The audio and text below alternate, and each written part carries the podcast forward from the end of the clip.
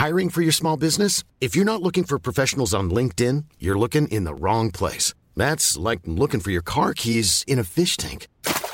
LinkedIn helps you hire professionals you can't find anywhere else, even those who aren't actively searching for a new job but might be open to the perfect role. In a given month, over 70% of LinkedIn users don't even visit other leading job sites. So start looking in the right place. With LinkedIn, you can hire professionals like a professional. Post your free job on linkedin.com/people slash people today.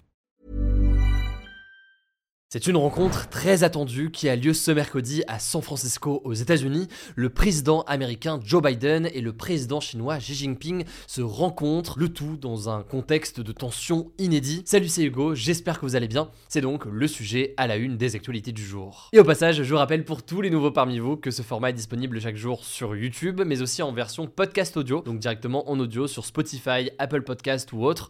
Vous tapez Hugo Décrypte directement sur votre appli de musique préférée. Vous vous au format des actus du jour et ça vous permet de suivre ce format typiquement le matin dans les transports. Alors ça faisait un an qu'ils ne s'étaient pas croisés depuis le G20 en novembre 2022 à Bali en Indonésie et pour Xi Jinping c'est la première visite aux États-Unis depuis 6 ans. Les deux dirigeants vont donc échanger ce mercredi, ça se passe en marge du sommet de la coopération économique pour l'Asie-Pacifique, un sommet qui réunit 21 pays. Et alors que Joe Biden assimilait Xi Jinping, je cite, à un dictateur au mois de juin en parlant des ballons espions chinois abattu dans le ciel au-dessus des États-Unis il y a quelques mois, et eh bien cette fois-ci, il y a une volonté d'apaisement, en tout cas qui est affichée publiquement. Les dirigeants des deux premières puissances de la planète vont donc échanger pendant 4 heures, oui oui 4 heures en tête à tête, et du coup forcément ça fait beaucoup de sujets qu'on va voir ensemble. Alors pourquoi est-ce que cette rencontre est aussi critique? Bon, le premier dossier, évidemment, c'est le dossier cœur de l'actualité en ce moment, la situation euh, au Proche-Orient entre euh, Israël et Palestine. Là-dessus, clairement, ils n'ont pas le même positionnement. La Chine, contrairement aux États-Unis,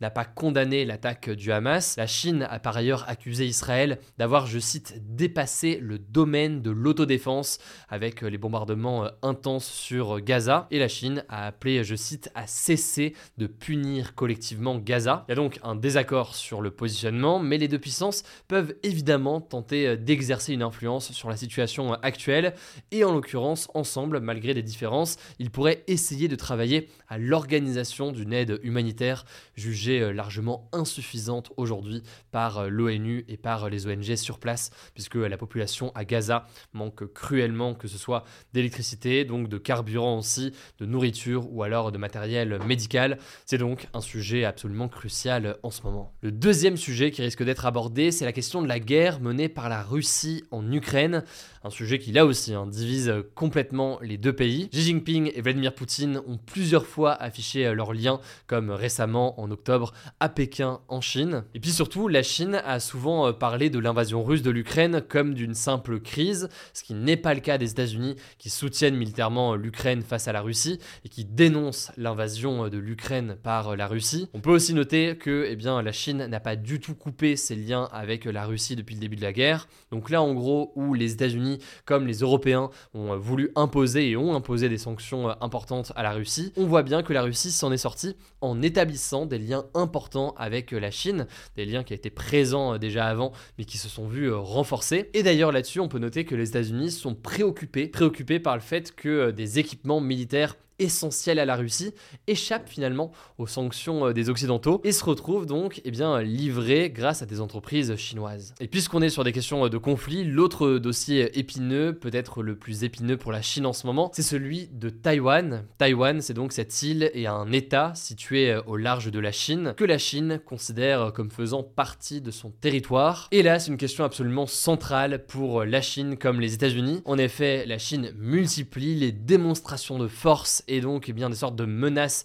directement euh, d'invasion euh, de Taïwan. Or, face à cela, Joe Biden a déjà déclaré que les États-Unis défendraient Taïwan en cas d'invasion euh, chinoise, ce qui montre donc des tensions importantes et le risque d'une escalade militaire. Et d'ailleurs, plus largement, je vais pas rentrer dans tous les détails, mais il y a une compétition militaire clairement entre les deux pays dans la région notamment du Pacifique. Alors certes, l'armée américaine reste la plus importante, mais la Chine mise de plus en plus sur la modernité de ses équipements. La concurrence donc se fait de plus en plus sentir, notamment dans le domaine de la marine. Bref, tout ça pour dire que eh bien, cette tension grandissante, elle est ressentie. Mais ce qui est quand même assez intéressant à noter, c'est que en parallèle à cela, eh bien, Joe Biden souhaite un renforcement de la coopération sécuritaire avec la Chine. Concrètement, selon Jake Sullivan, qui est le conseiller américain à la sécurité nationale, interrogé par la chaîne américaine CBS, Joe Biden pense, je cite, qu'une communication entre armées est nécessaire pour s'assurer que cette concurrence ne dégénère pas en conflit. Bref, vous l'avez compris, certains estiment qu'il y a une forme de double discours entre une montée en puissance de l'armement euh, d'un côté et une alerte de l'autre côté euh, des risques que ça peut engendrer. On verra donc si jamais c'est un sujet euh, qui est abordé. Et en tout cas là-dessus, pour le sujet de Taïwan, on en a fait une vidéo entière pour essayer de comprendre la situation à Taïwan. Ça se passe sur ma chaîne YouTube principale, je vous mets le lien directement en description si vous voulez en savoir plus. On arrive bientôt au bout. Quatrième dossier, c'est la question des échanges commerciaux entre les deux pays. Parce que oui, malgré ces tensions,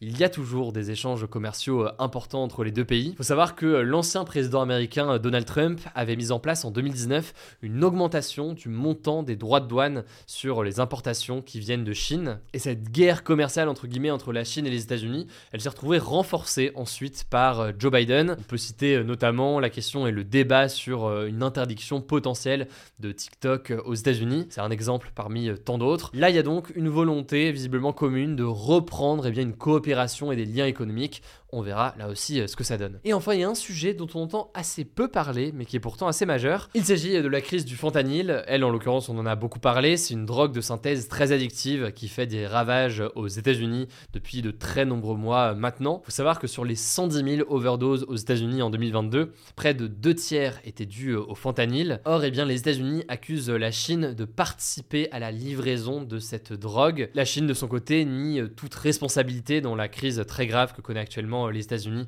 avec ce fentanyl. On verra donc si le sujet est abordé. Au passage, il y a d'autres choses qui pourraient être posées. Il y a la question de l'intelligence artificielle, la question des problématiques autour du climat, sachant que ces deux pays-là sont tout simplement les plus gros émetteurs de CO2 euh, dans le monde. On débriefera du coup tout ça demain, mais ça me semblait intéressant dès aujourd'hui de montrer les enjeux actuels entre euh, ces deux pays. Je laisse la parole à Léa pour les actualités en bref et je reviens juste après. Merci Hugo et salut à tous. On commence avec cette actu. Israël a indiqué ce mercredi mener, je cite, une opération précise et ciblée contre le Hamas sur l'hôpital Al-Shifa dans la ville de Gaza. L'armée israélienne avait informé les autorités de Gaza dans la nuit de mardi à mercredi son intention de mener un raid sur cet hôpital. En fait, Israël et les États-Unis accusent le Hamas d'y abriter un site militaire stratégique. Israël accuse aussi le mouvement islamiste palestinien de se servir de la population comme de boucliers humains, donc de placer volontairement des civils près de cibles militaires pour dissuader l'ennemi d'attaquer. Alors l'ONU s'est dite par le raid contre cet hôpital où des milliers de civils se trouvent toujours, selon le ministère de la Santé de Gaza, qui est dirigé par le Hamas. Autre info concernant Gaza, un camion de carburant venant d'Égypte est entré pour la première fois dans la bande de Gaza depuis le 7 octobre, selon un média égyptien. Le carburant doit être livré à l'ONU, qui avait récemment averti que ses opérations humanitaires à Gaza allaient cesser faute de carburant. Deuxième actu, en France, un fonds de 80 millions d'euros a été mobilisé pour soutenir les agriculteurs qui ont perdu leur récolte après les fortes pluies qui ont provoqué des inondations en Bretagne, en Normandie et dans les Hauts-de-France. C'est ce qu'a annoncé ce mercredi le ministre de l'Agriculture, Marc Fesneau. Ce mercredi matin, huit départements étaient placés en vigilance orange à cause des crues, selon Météo France. En Haute-Savoie, des évacuations sont envisagées dans plusieurs communes. Troisième actu, l'utilisation des tickets restaurants pour les courses alimentaires est finalement prolongée en 2024, a annoncé la ministre déléguée chargée des petites et moyennes entreprises, Olivia Grégoire ce mardi sur M6. Alors on vous en parlait ce mardi, le gouvernement avait prévu de restreindre l'utilisation des tickets restaurants dans les supermarchés pour permettre seulement l'achat d'aliments qui peuvent se consommer directement, comme les sandwichs, les salades ou les soupes instantanées. Il n'aurait donc plus été possible, à partir du 1er janvier, d'acheter des pâtes ou des œufs avec des tickets restaurants par exemple. Mais cette annonce a été pas mal critiquée et le projet a finalement été abandonné pour cette année. Quatrième actu, dans la ville de Rio de Janeiro, au Brésil, un record de chaleur avec une température ressentie de 58,5 degrés a été enregistré ce mardi. Le précédent record de 58 degrés avait été établi en février. Il faut savoir que le Brésil connaît depuis ce week-end une vague de canicule extrême. 15 États brésiliens du sud-est, du centre-ouest et d'une partie du nord du pays, mais aussi la capitale Brasilia, ont été placés en alerte maximale. La vague de chaleur doit se poursuivre au moins jusqu'à ce vendredi. Cinquième actu, la ville d'Angers, en Maine-et-Loire, est la ville la plus verte de France selon l'Observatoire des villes vertes qui a dévoilé ce mercredi son palmarès qui est réalisé tous les trois ans. Angers avait déjà remporté la première place en 2014, en 2017 et en 2020 et il faut savoir qu'un tiers de la ville est dédié aux espaces verts, donc des endroits avec des arbres et des plantes. Dans le top 5 du nouveau palmarès, on retrouve également les villes de Rennes, Strasbourg, Lyon et Metz. Paris arrive en dixième position. Sixième actu, le policier qui a tué le jeune Naël au volant d'une voiture à Nanterre en juin dernier est sorti de prison ce mercredi. Alors attention, il n'est pas libre pour autant, il est en fait sous contrôle judiciaire. Concrètement, il n'a notamment pas le droit d'entrer en contact avec les témoins, d'aller à Nanterre ou de détenir une arme. Il est toujours mis en examen pour homicide volontaire. Avant-dernière info, une grève SNCF pourrait être organisée pendant les vacances de Noël, selon Le Parisien. En effet, le syndicat Sudrail a envoyé il y a quelques jours un courrier aux trois autres syndicats dans lequel il appelle, je cite, à construire une puissante mobilisation pour demander une hausse des salaires. Pour le moment, rien n'est confirmé, on vous tiendra au courant. Dernière actu, et c'est une bonne nouvelle, la première réserve de cachalot au monde va être créée en Dominique, une île des Caraïbes. C'est ce qu'a annoncé ce lundi le gouverneur du pays. La pêche commerciale et la circulation des grands navires vont également être interdites dans cette zone grande de 800 km, donc l'équivalent de 110 000 terrains de football. Alors l'objectif, c'est d'augmenter les recettes touristiques du pays, l'idée étant de faire payer les visiteurs étrangers qui souhaiteraient voir les cachalots, mais aussi d'agir sur le réchauffement climatique. Et oui, les cachalots permettent de séquestrer dans le fond des océans des quantités importantes de carbone grâce à leur excréments. Voilà, c'est la fin de ce résumé de l'actualité du jour. Évidemment, pensez à vous abonner pour ne pas rater le suivant, quelle que soit d'ailleurs l'application que vous utilisez pour m'écouter. Rendez-vous aussi sur YouTube ou encore sur Instagram pour d'autres contenus d'actualité exclusifs. Vous le savez, le nom des comptes, c'est Hugo Décrypte. Écoutez, je crois que j'ai tout dit. Prenez soin de vous et on se dit à très vite.